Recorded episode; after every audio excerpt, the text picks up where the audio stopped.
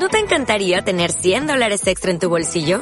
Haz que un experto bilingüe de TurboTax declare tus impuestos para el 31 de marzo y obtén 100 dólares de vuelta al instante. Porque no importa cuáles hayan sido tus logros del año pasado, TurboTax hace que cuenten. Obtén 100 dólares de vuelta y tus impuestos con 100% de precisión. Solo con Intuit TurboTax. Debes declarar para el 31 de marzo. Crédito solo aplicable al costo de la presentación federal con TurboTax Full Service. Oferta sujeta a cambios o cancelación en cualquier momento. Hoy comenzamos el programa charlando, por supuesto, sobre uno de los temas de la urgente coyuntura. Tiene que ver con los fondos buitre, con la decisión del juez Griesa y su pertenencia a un sistema judicial que eh, sienta las bases de esa famosa seguridad jurídica que permite hacer todas estas inmoralidades en el nombre de algunos pocos especuladores que ni siquiera habiéndole prestado plata a la Argentina, hoy la ponen casi, por lo menos la rinconan y le condicionan su, su política pública sin duda. Y decíamos que, más allá de seguir, que nuestro desafío era, eh, además de seguir eh, muy de cerca cuáles son las estrategias del gobierno para salir de este embrollo, al mismo tiempo eh, nuestro desafío era desnaturalizar lo que está ocurriendo, el hecho de tener que ir a los Estados Unidos a dirimir un asunto de, de deuda soberana y, tratar de efectivamente mm, dar las herramientas como para generar mucha conciencia al respecto. Les digo esto porque tenemos la mm, muy grata posibilidad de charlar aquí en los estudios con el diputado nacional Carlos Raimundi del Frente de Nuevo Encuentro, que viene desde el diario Tiempo Argentino intentando desarmar el discurso del poder. Es decir, me parece que estos aportes de Carlos Raimundi en estos tiempos dan la posibilidad de eso que decíamos en el comienzo, no naturalizar algunas cosas que hoy condicionan la manera de mm, desempeñarse, por ejemplo, del Estado, del desarrollo de las políticas públicas, pero al mismo tiempo nuestra propia opinión se pone en juego. Importantísima para los consensos de cualquier gobierno que intente romper efectivamente esa manera ya tan arraigada que ha instaurado el, el neoliberalismo en nuestra región, ni siquiera en la República Argentina. Todo esto para presentarlo a Carlos Raimundi, que está con nosotros. ¿Qué dice Carlos? ¿Cómo anda? ¿Qué tal? ¿Qué tal, Pablo? Gracias por, por la invitación. Encantado de estar acá. Bueno, y nuestras felicitaciones, no sé si habíamos tenido posibilidad de, de hacerlo por estos textos que tienen ese título, Desarmar el discurso del poder, que se vienen publicando hace un tiempo, y que me gustaría preguntarte, antes de ir a algunas cosas muy, muy concretas, eh, ¿Cómo nace la necesidad de, generar un espacio así? Que es una continuidad, es casi una entrega, por entregas, ¿no? Casi por capítulos, pero con el mismo objetivo. bueno, lo que pasa es que nosotros estamos en una etapa de, construcción contrahegemónica, eh, no solo en la Argentina, en toda la, en toda la región. Este, justamente tratando de, desarmar eh, estructuras que están muy arraigadas, muy consolidadas.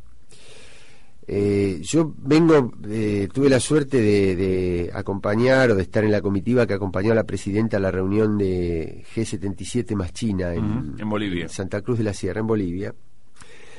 Y ahí hay, hay una cosa que, que, el poder no va a perdonar, no perdona fácilmente, le, le cuesta adaptarse, reacciona, no se, no, se, no se va a poder adaptar, salvo que lo doblegue la conciencia pública, claramente, que es que, que los indígenas, que hasta tienen un porte físico distinto, una estatura distinta, un color de piel distinta, una, una contextura física distinta, entren y salgan de los ministerios o de los, o de los lugares eh, de, poder y sean funcionarios.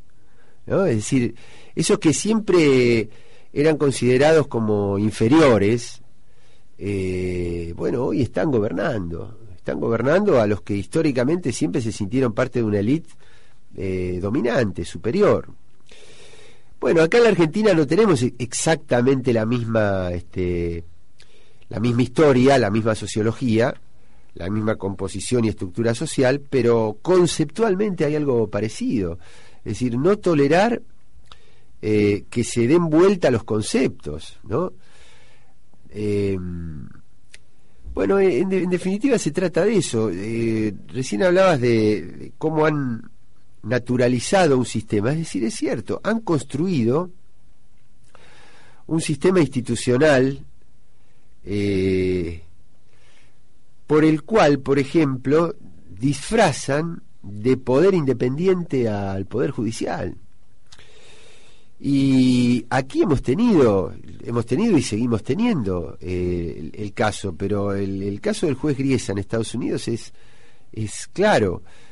Eh, este señor Griesa no es un juez, no es un miembro de un poder independiente, es un empleado de una política financiera que está puesto en la justicia, al cual le tocó desempeñar funciones en la justicia, como podía ser un gerente del área de publicidad. Bueno, él está en la justicia, él es el encargado de defender ese proyecto eh, desde el Poder Judicial. Ahora, te lo venden como que es un poder independiente. No, no, no es cierto. El mundo está en disputa, hay criterios y conceptos que están en disputa, y la diferencia es que esa disputa no es pareja, porque ellos han tenido la posibilidad de dominar cultural, institucionalmente durante mucho tiempo, de construir, la hegemonía la han construido ellos, nosotros tenemos que ir construyendo el contrapoder, y eso no es sencillo.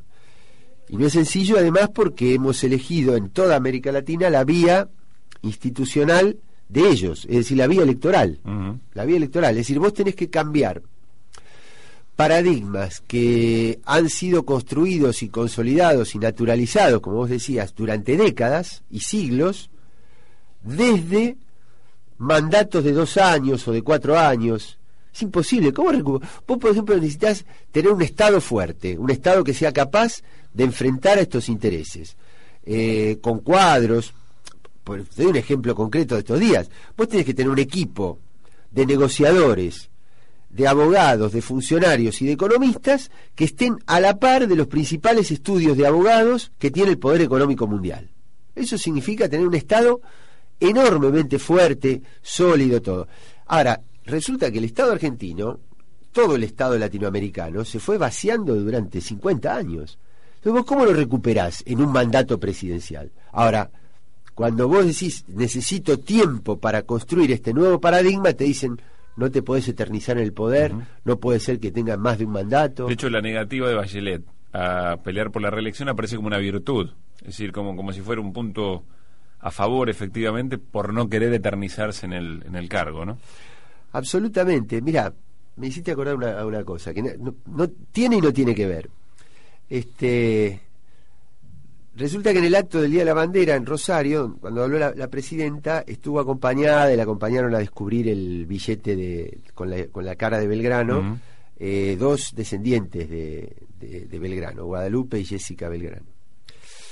Este, entonces le hacen una nota que yo tuve oportunidad de escuchar por radio, eh, y las chicas, ¿qué dicen? Pero, dicen, a nuestro antepasado lo presentan como un virtuoso por haber muerto pobre. ¿Y cuál es la virtud de morir pobre? ¿Cuál es la virtud que hay ahí? A lo sumo, si vos me decís, mira, fue un hombre público que no usufructuó de su condición de hombre público para enriquecerse ilícitamente, es una cosa. Pero lo otro es eh, naturalizar el hecho de la pobreza. Este, bueno, ¿de dónde, dónde salió eso? Que, eso es bueno. ¿Por qué lo tomo? Porque vos dijiste, es, es planteado como una virtud. No, no es ninguna virtud. Ni es ninguna cuestión democrática, al contrario.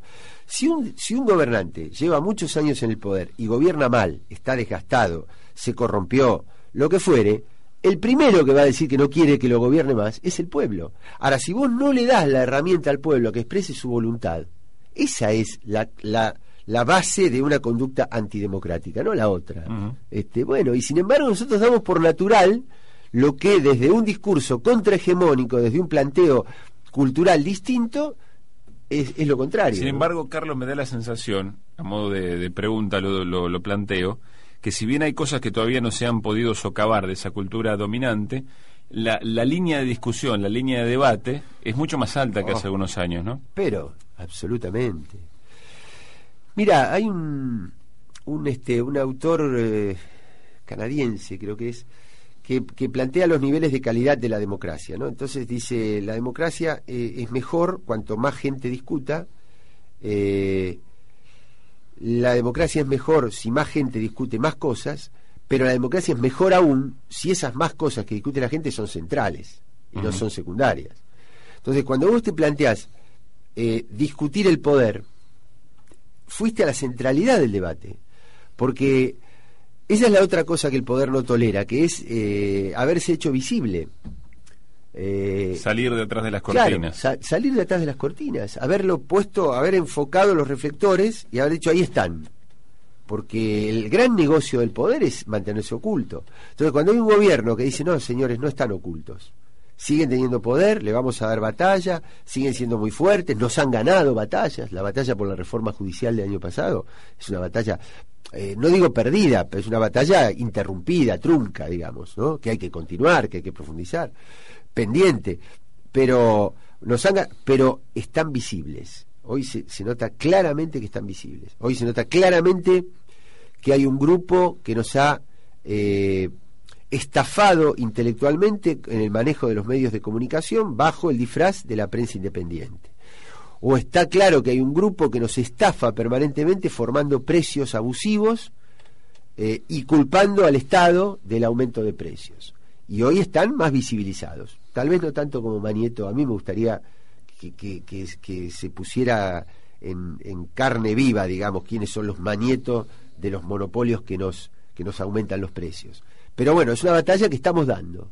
Eh, así que creo que se reconocen los nombres propios de los presidentes de las grandes corporaciones. Sí, por ejemplo, de la industria de alimentos. Tampoco voy, tampoco voy a la, hazaña personal, sino a. No, pero para reconocerlo como hombre de poder. Pero claro, pero yo digo, si vos tenés un mercado central que te, que te vende a un peso y haces 10 cuadras, cruzás la, autopista Richeri y vas a un, creo que es un Coto, un Carrefour que está ahí enfrente, y eso que vos compraste un peso está a 10,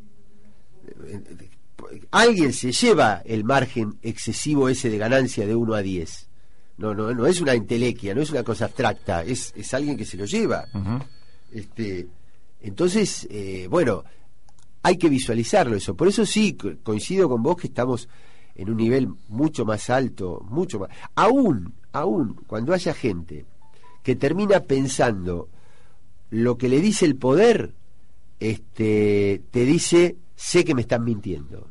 Aún la gente que a veces te repite el discurso de Clarín, en algún lado también te dice, no, no, pero yo sé que ellos mienten. O por lo menos saben que es una, em-, empresa con intereses privados. Por supuesto, por supuesto. Eh, estamos charlando el diputado nacional Carlos Raimundi de visita aquí en los estudios de Radio Madre sobre nuestra coyuntura y algo más.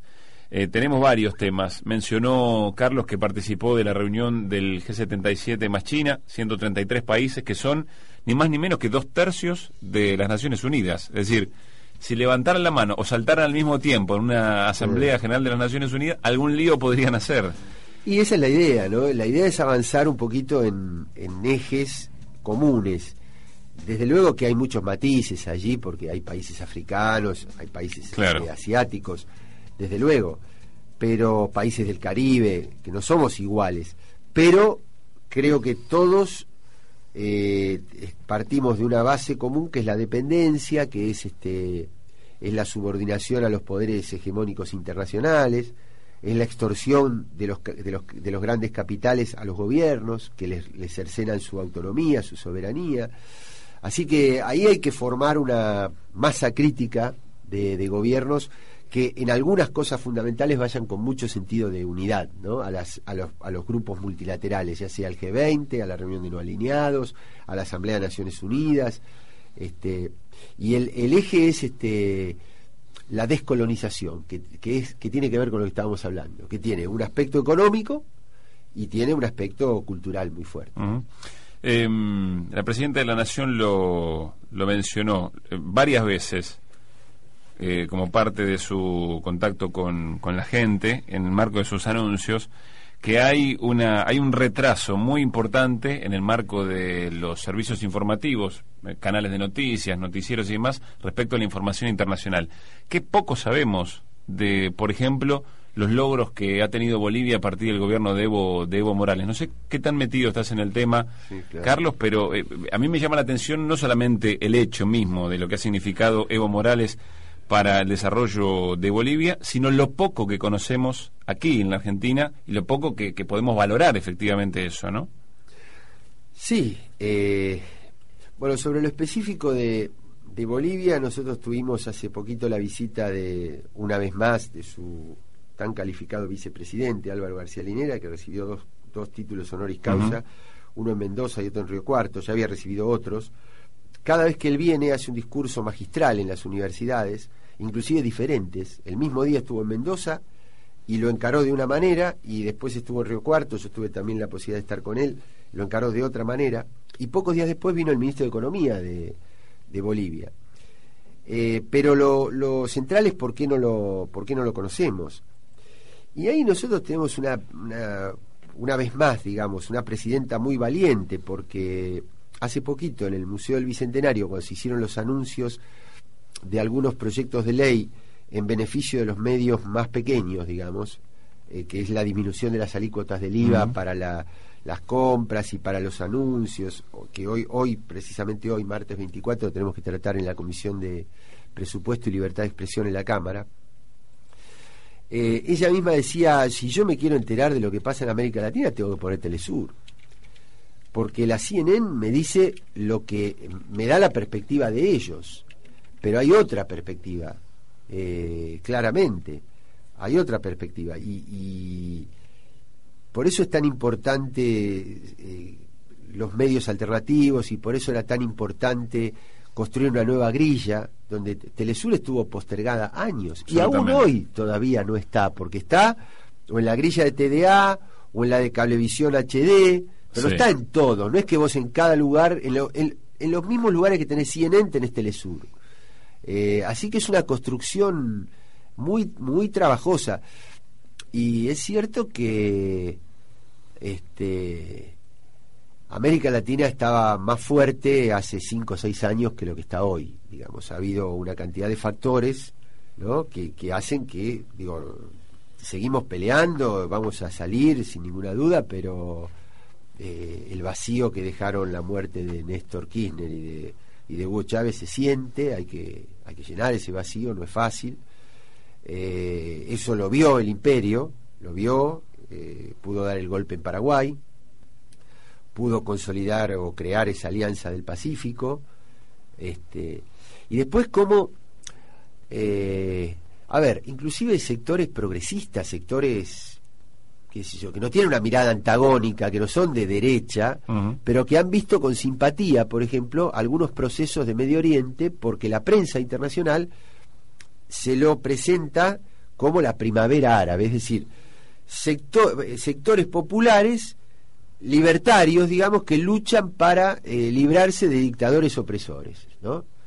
Eh, de dictaduras opresoras. Bueno, la verdad, eh, lo que son de verdad son grupos financiados por, el, por, por las grandes ONG de los Estados Unidos y por las grandes empresas que comercian armas, son sicarios, mercenarios, que están armados para desestabilizar procesos de estatalidad en Medio Oriente, como el de Libia, como el de Siria, su objetivo es Irán, su objetivo final es Irán, ¿para qué? Para, para desarmar las estructuras estatales que controlan los recursos naturales. Eh, hoy Libia es una... Eh, se debate, digamos, entre la disputa entre algunas tribus religiosas y, y, las empresas multinacionales, pero la cuestión es que se ha desestructurado el control del petróleo libio que se vende a Europa este, que además se vendía en euros, cosa que perjudicaba el, dólar, y eso era uno de los, factores que más movió. Eh, o, tenemos lo que pasa en Irak. En Irak, los responsables del gobierno que hoy tiene Irak eh, son los Estados Unidos que invadieron, que llamaron elecciones eh, hechas a la medida de lo que los Estados Unidos pretendían, y hoy tenemos un Estado desintegrado. Este, y lo mismo pretendían hacer con Siria, que afortunadamente no se, no se pudo hacer. Este, ahora, lo presentan como luchas libertarias eh, y, no, y no lo son. ¿eh? O, la información que tenemos distorsionada de lo que pasa en Venezuela.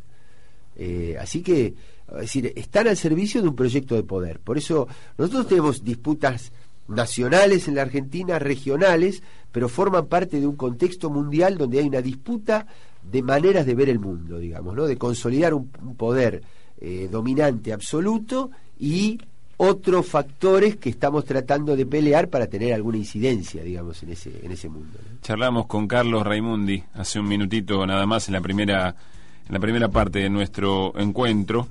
Eh, los temas que se discuten, evidentemente, son centrales, más allá de que justo el tema transporte está atravesado por una enorme tristeza, ¿no? Pero evidentemente se lo discute y se lo tiene como centro, cosa que evidentemente antes no, no, no ocurría. Bueno, ahí hay varias cosas. Primero, cuando vos tenés las calles vacías porque la gente no tiene empleo, el tema del transporte no es un tema de agenda pública. Este, ahora, si, si, la, gente lo tiene que empezar a, a utilizar, eh, ahí se, se, notan también entonces esos problemas estructurales que arrastramos, pero enhorabuena, porque significa que vos complejizás la agenda. Porque cuando vos tenés demandas que, son, que pasan por el hambre y el trabajo, eh, bueno, eso no, no, construye una agenda de, temas básicos, fundamentales, pero cuando vos lográs eh, de alguna manera encauzar eso, no, no está resuelto en su totalidad, pero claramente está encauzado y ha habido avances importantísimos, entonces aparece en la agenda la, cuestión de la tierra y la vivienda, de la organización del transporte, de cómo haces más amigable el espacio público. ¿Pero por qué? Porque hay un ingreso de la, de la sociedad al espacio público. Que, que cuando vos tenés una familia desocupada no lo, no lo tenés, salvo a nivel del piquete. ¿no? Entonces es una agenda constructiva, yo creo que enhorabuena que se complejice.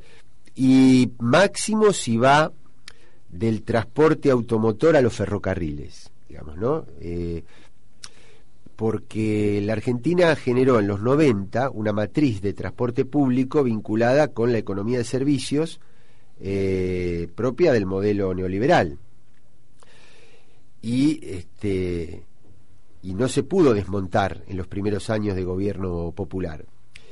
Pero la Argentina tiene un futuro extraordinario si rediseña su red ferroviaria desde una, desde una política de planificación pública, porque nosotros tenemos que salir del diseño de la red ferroviaria extractiva, que, eh, propia del, modelo extractivo, digamos, que sacaba todo por el puerto de Buenos Aires, a construir una especie de sistema de telaraña con corredores productivos y viales multimodales, eh, longitudinales y transversales, que potencien la capacidad que tiene la Argentina como país bioceánico, que es conectar el polo productivo del sur de Brasil con, la con el espacio comercial del Pacífico. Entonces ahí tenés una, una, un desafío de industrialización del país que, que yo creo que nos, nos inserta definitivamente en un modelo productivo fuerte y al mismo tiempo enamora, porque, porque es la Argentina que vuelve a producir lo, lo propio, ¿no? Esto que permanentemente insiste la presidenta, que es incorporar valor.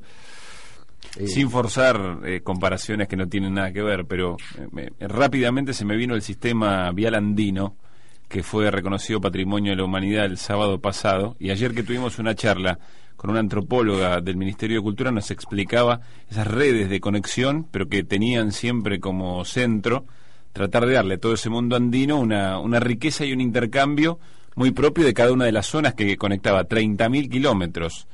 Eh, estamos hablando de eh, siglos y siglos atrás, ¿no? Bueno, de, de, eso de eso estamos hablando, cómo, cómo rompemos la matriz de la, de la dependencia que le han intentado romper los, los gobiernos populares. Pues es que en Argentina el primer eh, diseño de ferrocarril trasandino lo traza Irigoyen, digamos. ¿Pero por qué? Porque el, el ferrocarril fue signo de modernidad en todo el mundo pero al servicio de proyectos distintos, digamos. Cómo está trazado el sistema ferroviario en Estados Unidos es distinto, está al servicio de una burguesía productiva.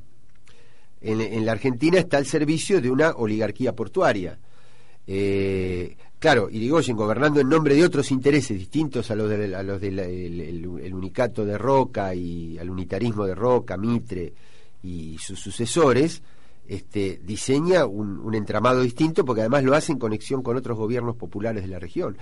Yo creo que nosotros, por ejemplo, olvidamos el proyecto del, del gasoducto o del oleoducto que habían este, pergeniado Chávez, Lula cuando era presidente de Brasil y Néstor Kirchner, que conectaba, integraba energéticamente la Argentina, ¿no?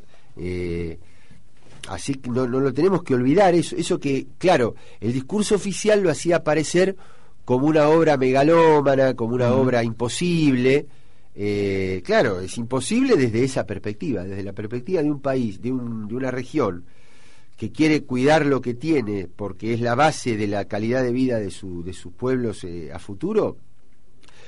Lo tiene que volver a encarar eh, y tenemos que tener capacidad de anticipación también, ¿no? Por nosotros tenemos el tema del agua potable, es muy importante. Eh, la Argentina tiene un futuro extraordinario en, en la cuenca atlántica porque Brasil ha encontrado petróleo, los británicos controlan las Malvinas por el petróleo que hay en el Atlántico Sur y no puede ser que desde la costa atlántica de Brasil y, el Atlántico Sur esté interrumpida e, esa cuenca petrolera. Lo que no lo que no se hizo fue mientras teníamos a Repsol, que era una empresa comercial y no una empresa pública para, para generar desarrollo, eso no fue incentivado la exploración de esa región. Eh, y tenemos el litio, que es una. y, lo que se llaman los, nuevos minerales o, lo que se llaman las tierras raras, digamos, ¿no? que tenemos en el Valle de San Juan.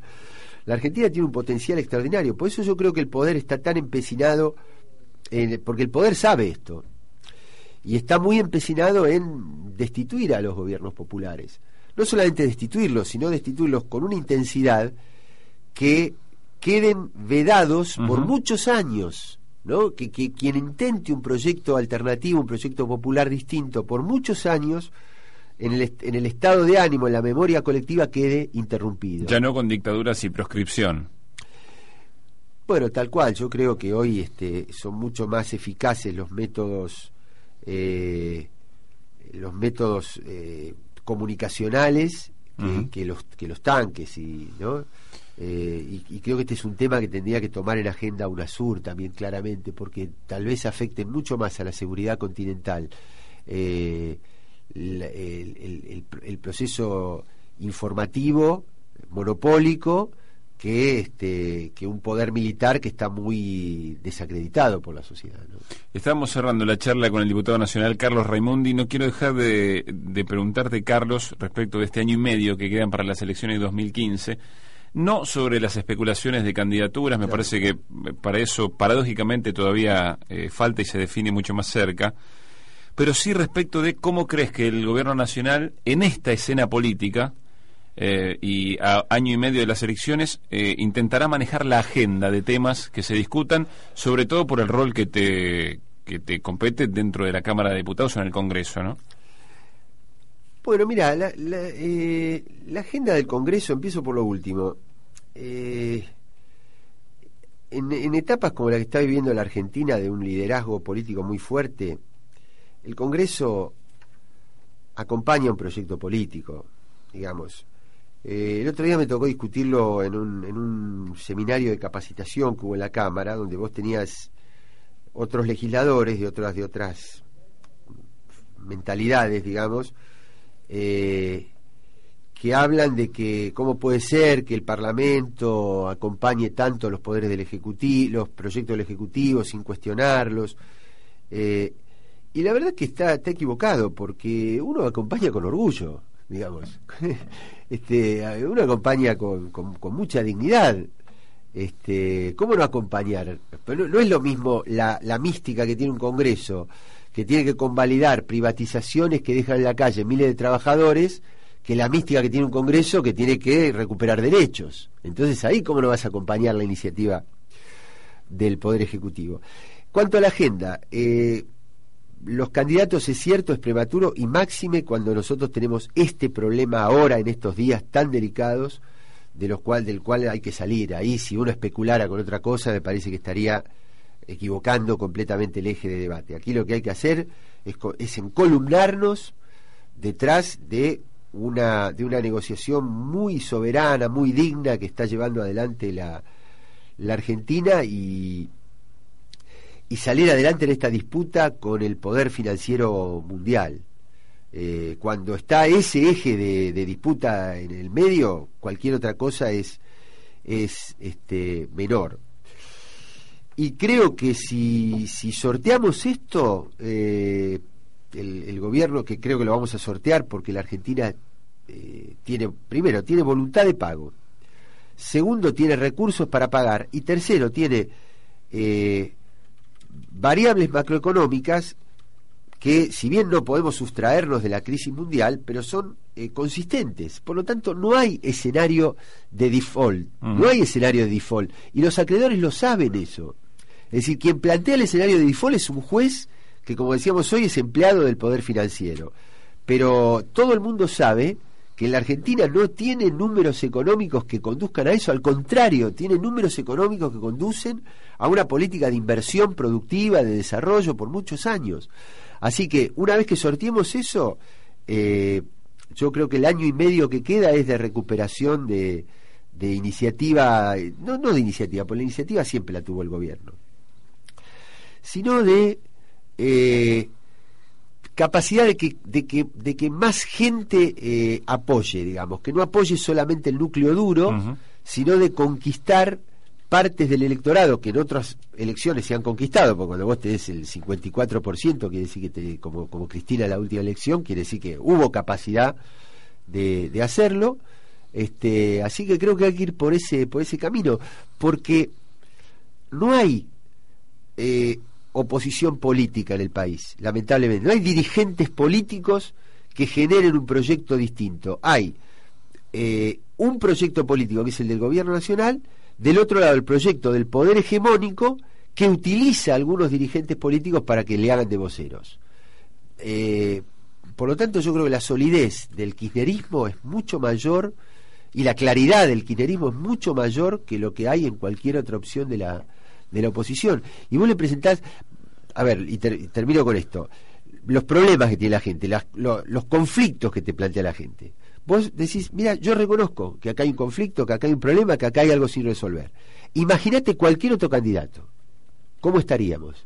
E inmediatamente esa misma persona o guarda silencio porque se da cuenta de, cuál es la respuesta y no te la quiere decir, o te dice, sí, tenés razón. Este, la verdad, eh, las asignaturas que nos quedan pendientes las va a poder resolver un gobierno que tenga la entereza que ha tenido el que nos pudo sacar de las de los problemas anteriores, digamos, y ahí entonces hay que construir la bisagra entre la década ganada y la década por venir, digamos.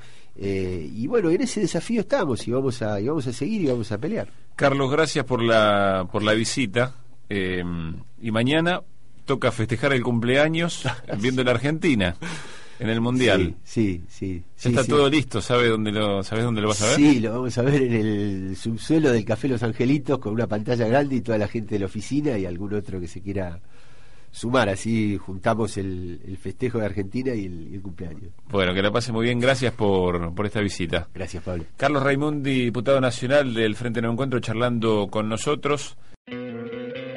¿No te encantaría tener 100 dólares extra en tu bolsillo? Haz que un experto bilingüe de TurboTax declare tus impuestos para el 31 de marzo y obtén 100 dólares de vuelta al instante. Porque no importa cuáles hayan sido tus logros del año pasado, TurboTax hace que cuenten. Obtén 100 dólares de vuelta y tus impuestos con 100% de precisión. Solo con Intuit TurboTax. Debes declarar para el 31 de marzo. Crédito solo aplicable al costo de la presentación federal con TurboTax Full Service. Oferta sujeta a cambios o cancelación en cualquier momento.